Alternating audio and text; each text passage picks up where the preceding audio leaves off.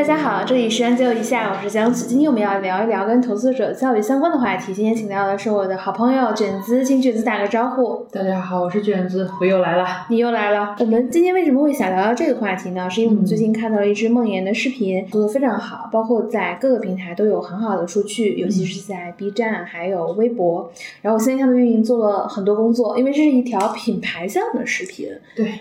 其实大家看到网上很火的很多商业财经类型的视频，一定是故事性很强，或者这是一个巨大的资本市场热点，基本上只有这两种类型。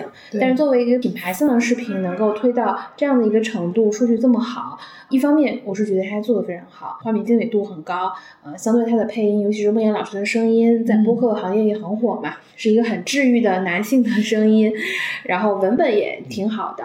一方面是我觉得他们运营做的应该很强，应该是有预埋了很多行业 KOL 啊，所以它整体的数据反馈是好的。而且我觉得对金融行业应该很多公司是很有启发的。对，应该是有很多启发，因为很多金融机构的一个核心的诉求就是我要保住我的光环。或者讲的直白一点，保住我的逼格的同时，把品牌做好，然后还同时想要完成一些所谓投资者教育的一个目标。所以孟岩老师还有有志有行他们做的这一期视频，算是一种给大家看一下什么叫做画面精良，什么叫做质量精良。我觉得有志有行的很多产品做的都非常的精致，对，都是能看出来是在认认真真打磨内容。我们不去评论它好不好，对不对？我们有它里面的观点对不对？但你能看到这样一群金融人在很认真的做投资者教育这件事情，尤其是相关的，不管是视频、音频还是他们 App 上面的内容，都是我觉得是很认真的打磨过，这是很多金融机构不具备的素质。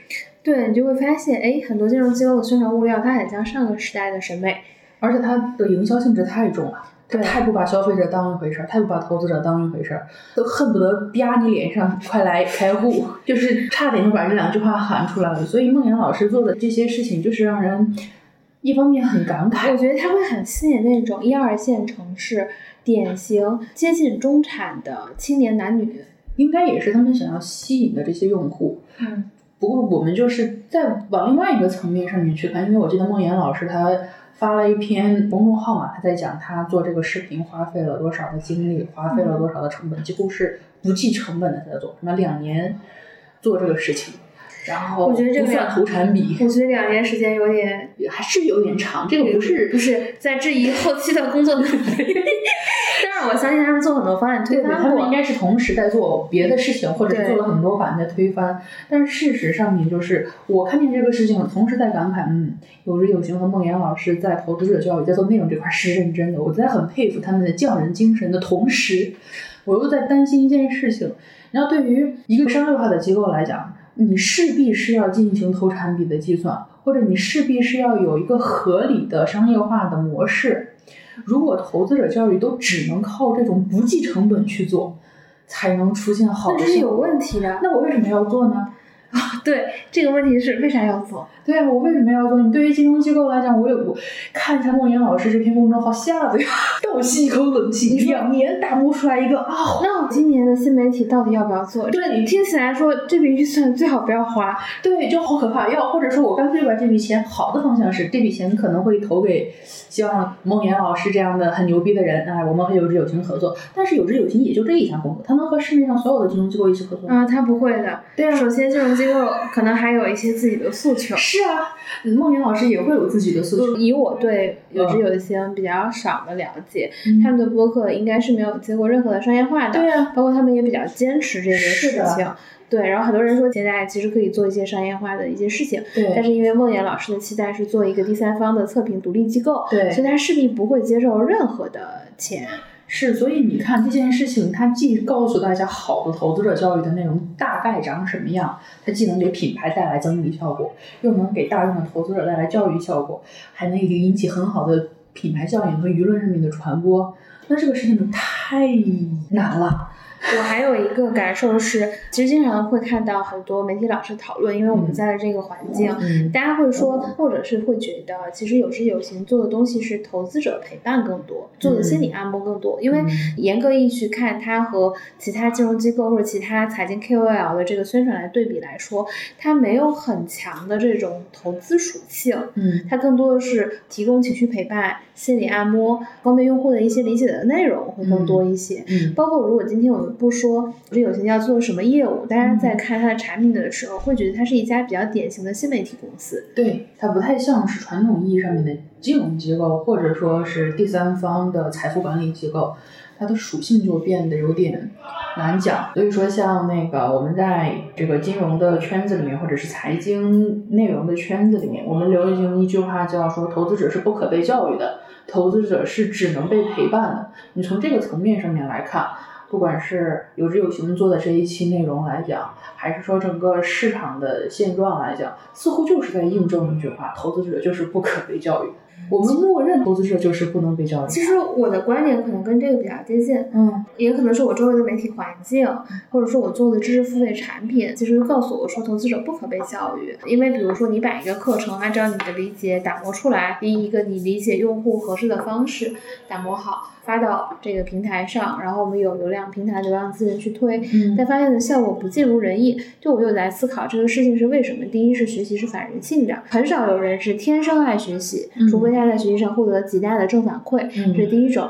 第二种是我们这个内容是好的，但每个人的接收方式不同，执行方式不同，而且投资它是一个可验证结果。有些内容呢，又不能说你学了练习赚钱，或者你学了可能亏了更多，这反而更符合现实啊，学了可能亏了更多。所以财经这种知识付费内容呢，我会觉得有两极分化，一种是。早些年的割韭菜，九块九的这种训练营，一步转化、财微商机构妙，对很多啊，企牛等等，有些甚至还一度想要上市。你会发现它跟北师大起牛已经上市了。哦，已经上了。嗯啊，前两年看还是那个在招股书的那个阶段，嗯当时就挺惊讶，很多媒体老师觉得，哎，怎么这样的机构都能上市？这简直对我们这种财经侮侮辱。对对，我们换一个方向上面来讲，如果投资者是不可被教育的，投资者是可被陪伴的，那你相当于其实是一直在愚民，你一直让这些人保持一个很混沌的状态，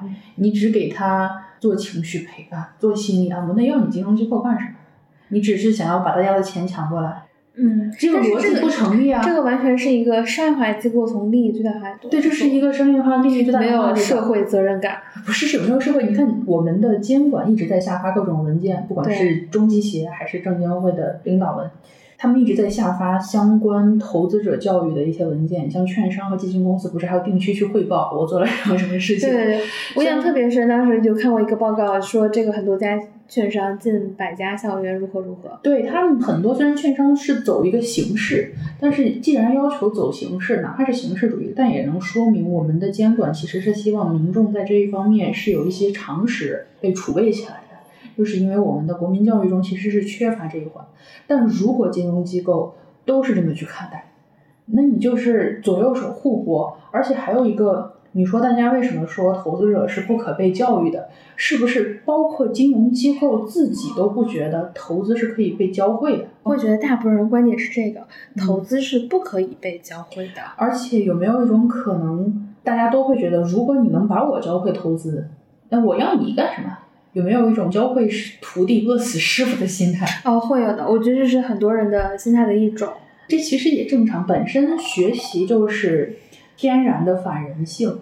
但是你像其他的领域的学习，不管你是学学法律知识，你学医学知识，或者是数学、物理、化学这种比较高难度的一些知识的时候，所有人都是反人性学习。那为什么只有金融不让你学呢？是啊，而且我觉得中国人很多年的教育里面，大家是对谈钱这件事情非常的羞耻。对，我说我一夜赚了多少钱都不好意思公开说。当然，财不外露本身也是就是保护自己的安全，但整个环境都是这种情况，给人感觉就像是金融像是一个不好的东西。那你为什么还要在全社会来推广投资者教育？我在质疑一件事情：如果全社会达成的共识是投资者不可被教育，那还要金融机构干什么？大家把钱存银行得了。对，就是银行的那个理财产品，帮你把钱管好，嗯。然后顶多出现一些财富管理的方式，然后告诉你，比方说你一年的可支配收入是十万块，你应该几几分把你的钱分成三笔钱，什么长期的钱、中期的钱、短期的钱，然后你也不要管我的钱放在哪，我给你放进不同的账户里面，你也别管了，这好吗？不太好，因为有的人可能投资能力非常强，嗯我可能不需要这些，我能赚到更多的钱。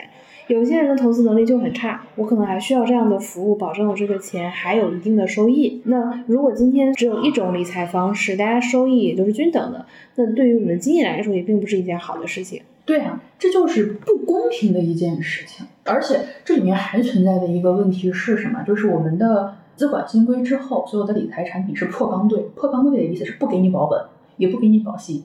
你存十万块钱进去，有可能你拿到手里面就是八万块钱，你有可能拿到更多的钱或者更少的钱。你会天然降低用户对于金融机构的信任。对，你怎么样增强他的信任？以前银行是保本保息的，你可以放心的说，把钱放我这儿，我给你一年多少的收益啊，你放心。毕竟我们是银行，然后我们还有什么什么各种各样的神奇的理财产品。但现在你又没有这种服务、这种保底的承诺了，对吧？你又需要去重新教育市场。如果你放在消费市场里面，它就叫重新教育市场，因为出现了不可控的系统性风险。你要重新教育市场，相当于你要重新教育消费者或者我们金融教育投资者，你又不去教育他，左右手互搏。就说明投资者教育不仅仅只能是陪伴，他一定要有教育的这个环节了。对，所以我自己的观点一直是得有投资者教育，而且不是金融机构做，得是有知有行，或者是其他的第三方来做。为什么是这样呢？因为金融机构其实占到市场的大的主体，但是这种比如说就是自媒体及媒体机构和三方财富管理机构，其实不一定是非常主体，或者说他们的专业性可能不够强。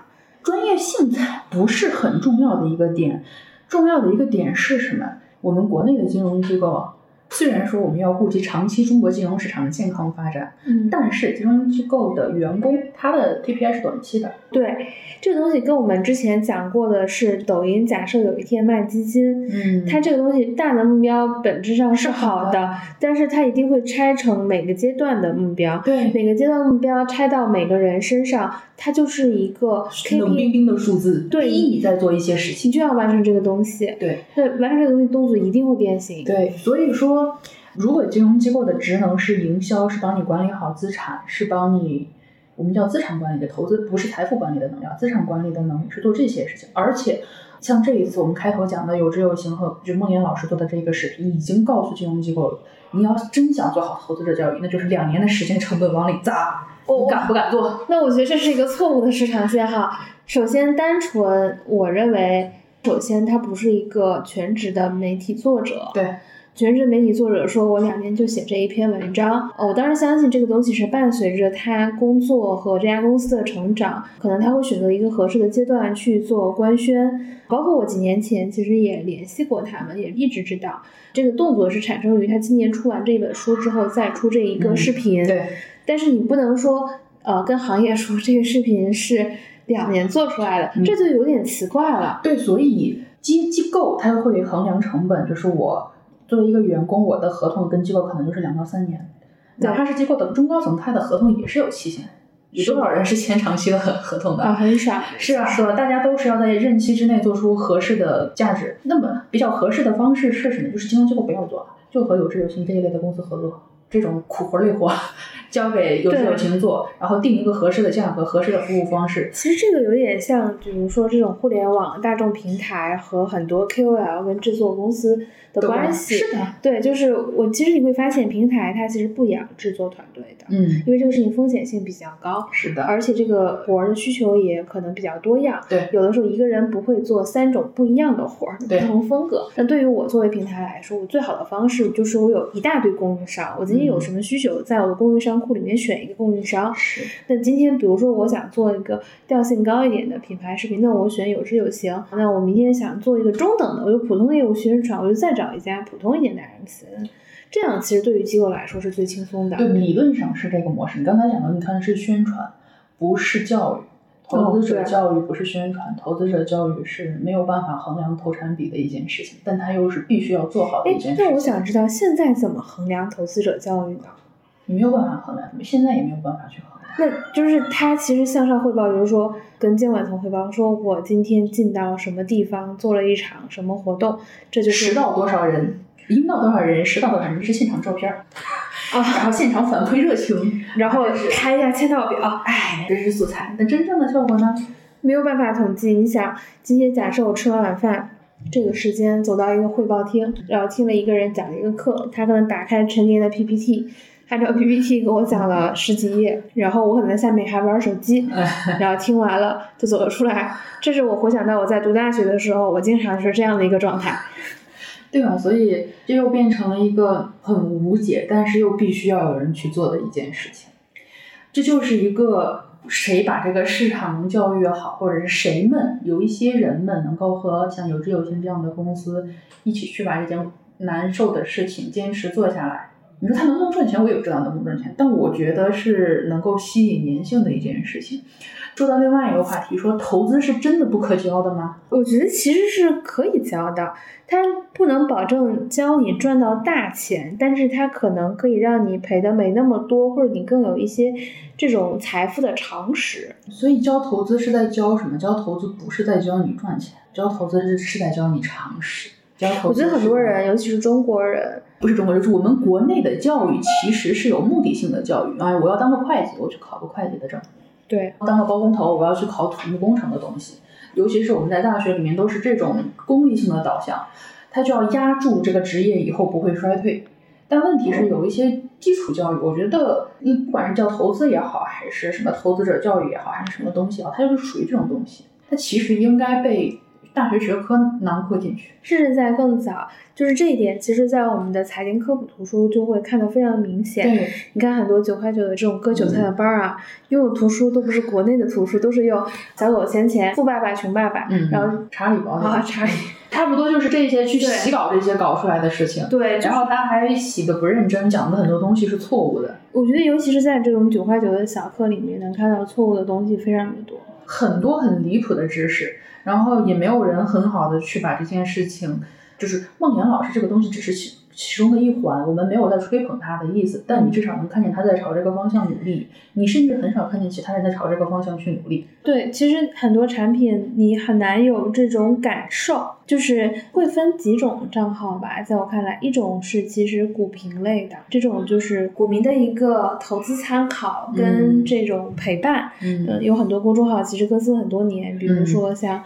招财大女猫这样的账号，非常多年了，然后我觉得很厉害，七嗯年几乎是日更，可能到今年已经八九年了。嗯还有一种就是这两年短视频平台的兴起，嗯也有很多解说财经事件的人，嗯但是他跟你讲清楚了一个热点，先不管他讲的对不对，他讲清楚了，也是提供一种信息，但有没有教育这件事情，没有，其实是没有的。所以我刚才就在问你一件事情，我说投资到底可不可被教会的一个前提条件是我们没有明确清楚投资要教什么。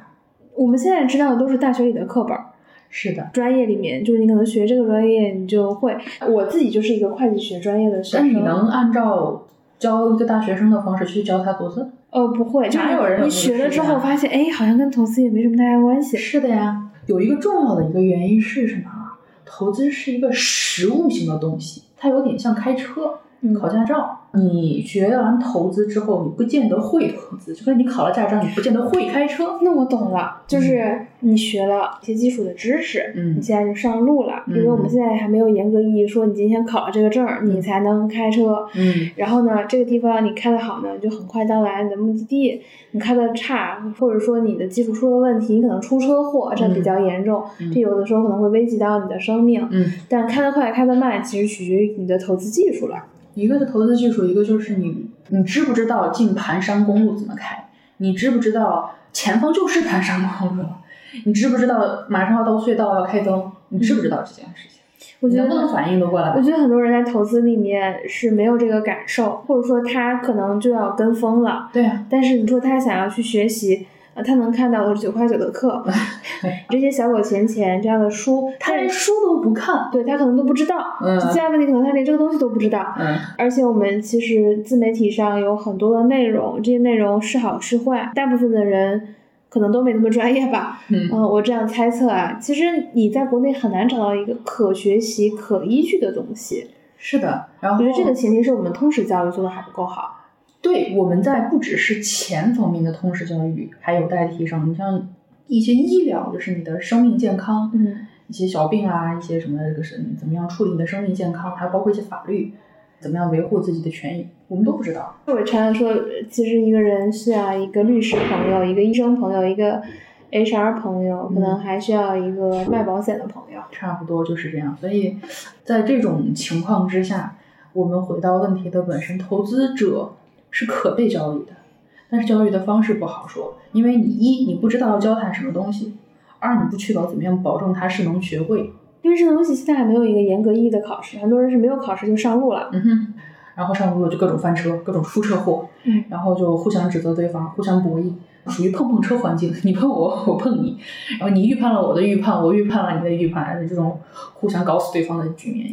那我们其实可以展望一下，假设我们做投资者教育，有可能哪些方式是有效的？是这样子的，就是我自己最近在给一些客户做咨询的时候嘛，会有一些金融机构也不是那么急功近利啊，有一些金融机构还是有社会责任感，不是说所有的金融机构都没有，有一些是有。那他也想说，我怎么样去做好投资者教育？至少至少我做的这件事情是被社会所认可。被监管所认可这句话，就是他要确保这件事情做出去不是打了水漂，而是真的能保证一部分他的中心或者是粘性比较高的用户得到了真正的好处。我当时提供的一个解决方案，一是线上和线下的联动，不是只做线上或者只做线下。嗯所以我觉得金融机构，尤其是券商一类的金融机构做自媒体，你们去做线上营业厅，就是开个户什么的，可以的。或者是做一些内容营销类的工作是可以的，但是只用线上的内容做投资者教育一定是不够的。投资者的教育，如果一是只做线上的东西，线上已经有太多乱七八糟的东西去把这个市场搞得一团混乱。然后线上的生产的效率虽然是高的，你没有办法保证用户真的是在看这件事情。再说一遍，投资是一个实物型的东西。你像开车，你能只看科目一和科目四的交规吗？你不能，你你还是要去驾校去开那个东西。你得重点练科目二跟科目三呀。你要在侧方停车，你要什么半坡起步的，所以要有线下。这个线下是什么东西？这个线下现在其实是银行啊、保险啊、基金公司、券商都有在做线下，他们的线下就做的很好笑。你让他们呃首席什么大佬们来讲，人家大佬辛辛苦苦的抽，然后大佬觉得我已经讲的很接地气了呀，我已经努力的表现出了我亲和力的一我知道点。。比如说他们现在五十层，嗯他下到三十五层，嗯我已经下到很低了呀。但是这些用户可能都不是一层的问题，可能是负三层的问题了。而且对于他们一般优先请的高净值的用户来讲，高净值的用户他虽然没有金融的知识，但他能积累到一些资产，他是有一些生意的常识在，对，他能够感受得到自己有没有被尊重，有没有被平等的对待。他会觉得你全讲一些我听不懂的，你是不是要骗我的钱？是的，如果但凡在这个过程中服务的，就是讲这个东西的人，他没有注意好自己的态度，客户会觉得自己被怠慢。你老挤，你教我其实特别能理解这种专业人的傲慢，嗯但他不是有意的。对，就我平常就是这样聊天的是。的，所以这个事情就很考验，就是所以我后面给出的解决方案其实就是找一家第三方公司全权给你做好，你不要怎么做这件事情了。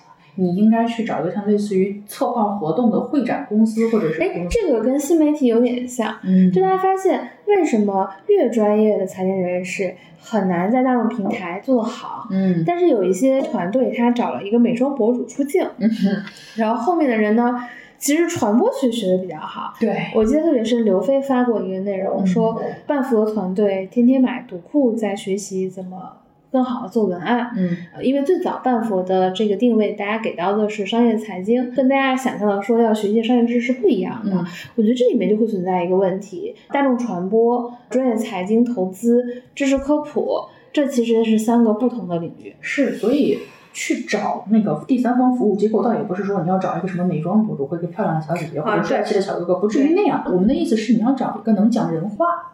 对服务态度好的其实也机构这件事情，其实，在财经这个领域还蛮难的，就是其实稀缺产品，是稀缺产品，也没有人在做。其实主要是没做到好的，我觉得这个是比较核心。因为其实像我过去的很多工作当中，会对接非常多的 KOL、嗯或者是专业机构的人，比如说我讲的很接地气的，这个我可能听了不下几十位的专家都跟我讲过。但是我后来发现不行，他跟那种就是纯素人出来的人还是挺不一样的。我是觉得是跟这个氛围是相关的。一个是这个氛围。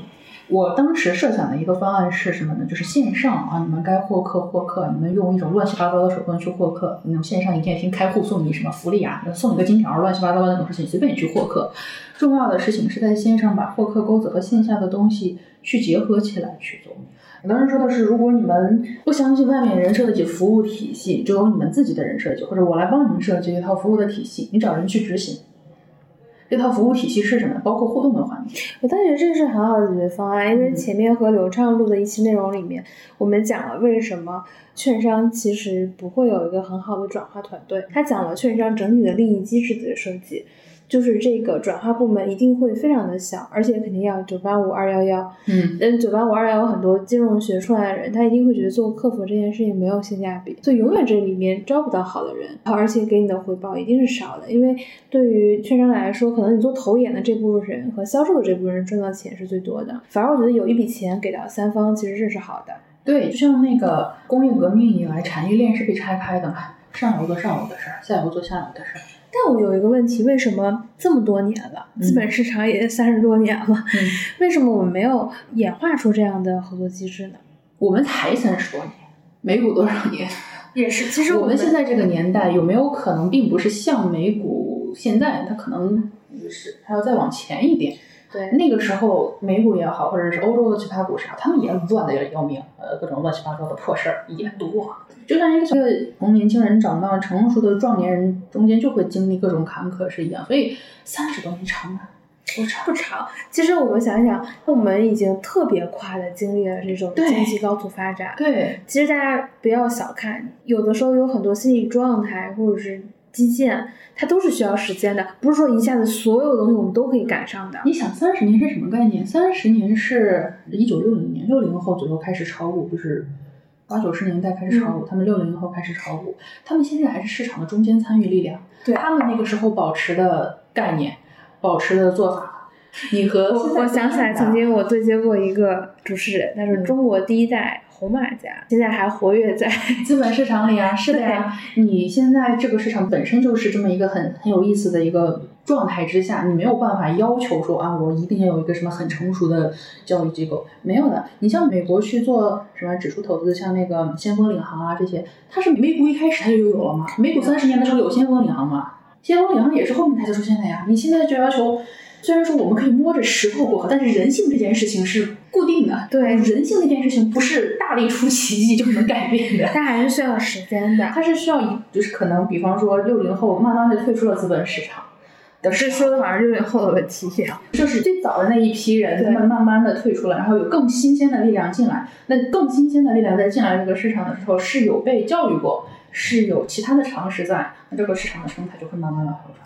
对，我觉得这还是要给我们的市场一些时间。我也相信有越来越好的投资者教育，比如说像有志有行做的，或者其他家其实可能也在努力做。我们感觉像有志有行打广告一样，孟老师给钱，孟老师，请速速来打钱。打钱。孟菩萨说不，我不有很多自来水，但是其实我知道还是有一些作者，我确实不知道。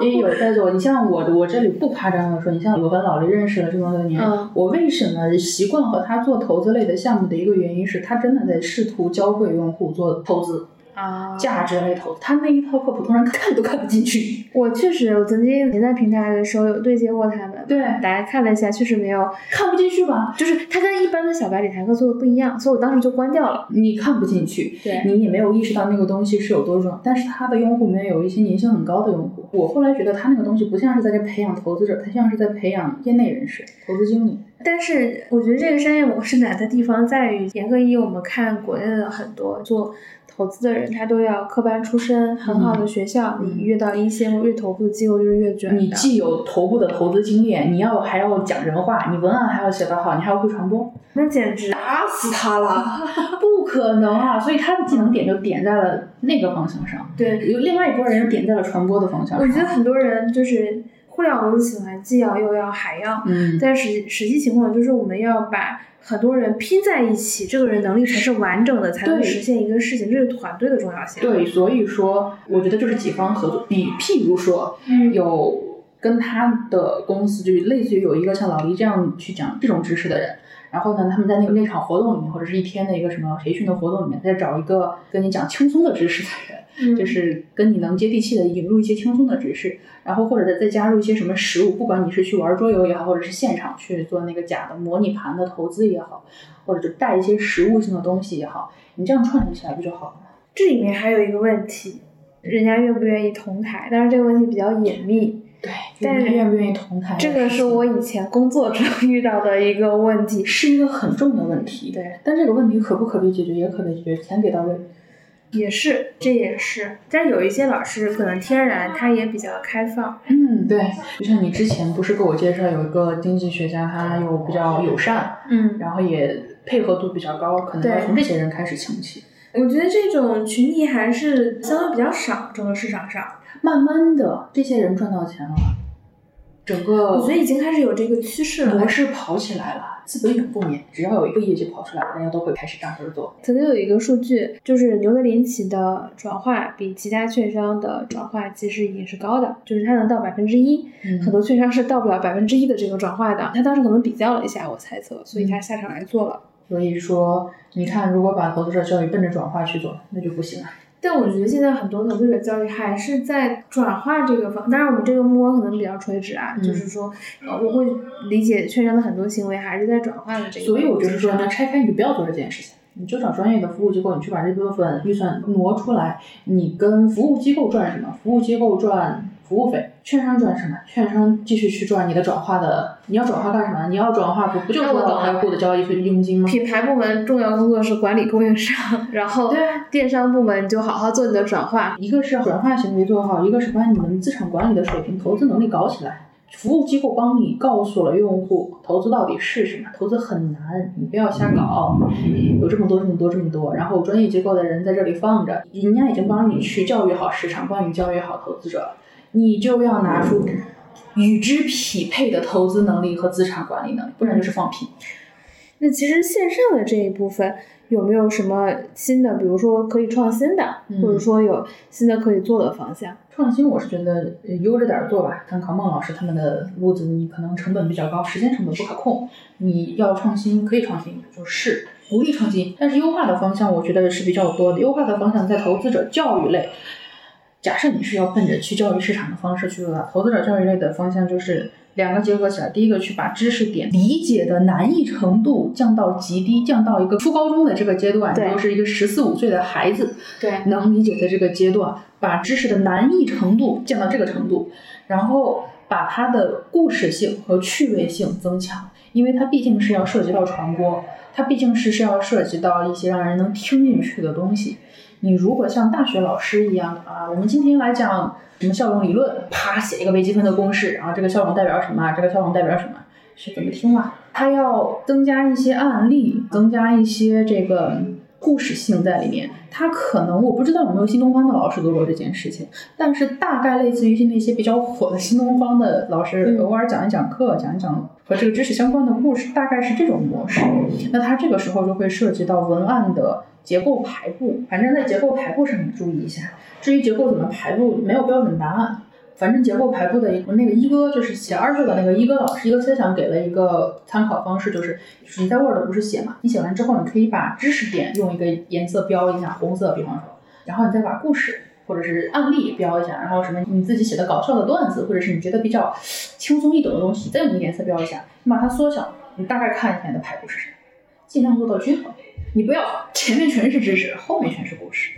对，我觉得这些东西问题其实都转化成是传播的问题。对，就是呀。你最后考核这个投资者教育的目标，大概率还是按照传播的数据来算的呀，因为是线上内容。嗯，你让用户听进去就是一个好的东西啊。我觉得很多金融机构其实是卡在这一步，就做的东西没人看，嗯或者说就是不好看。我觉得不好看的这个问题可能占大多数。然后其实你又不能要求说你的这个投顾他又这么会做新媒体，他又是一个好投顾，这个对人的要求其实特别高的。是的，所以说如果在线上内容这一块儿，金融机构还是觉得做不好，怎么办？拆分出来，不要做。对，我们都外包掉。外包掉啊，对啊，你就外包掉，你把这个线上有趣和轻松的部分就外包给别人，你们自己负责专业的部分，你只能这么去做。如果你连这个东西都不去做，这个资本都不去投入的话，那你就流失掉这一部分吧。那我们今天其实跟卷子又聊了一期，当然不好意思，这一期的试听体验有点有差点问题有点问题，因为我们在一个茶室里，突然之间这个茶室就变得特别喧闹，有好长一段时间，所以我们其实几乎是断断续续的录完这一期。嗯就我们聊了一下，就是投资者教育这件事情。嗯我觉得投资者陪伴现在虽然占主流，会获得了一个相对比较上风的位置，嗯但我觉得投资者教育依然是非常重要的，对它一定是一个我们后面不可忽视的一个问题，且我们相信机构和很多上层都在寻找一种解决方案，我们也相信中国资本市场。始终还是能为我们赚到钱的，相信国运。嗯那这一期将就一下就到这里，请大家点赞、分享，可以评论，然后也可以说一说你的看法。我们下一期将就一下再见，拜拜。拜拜。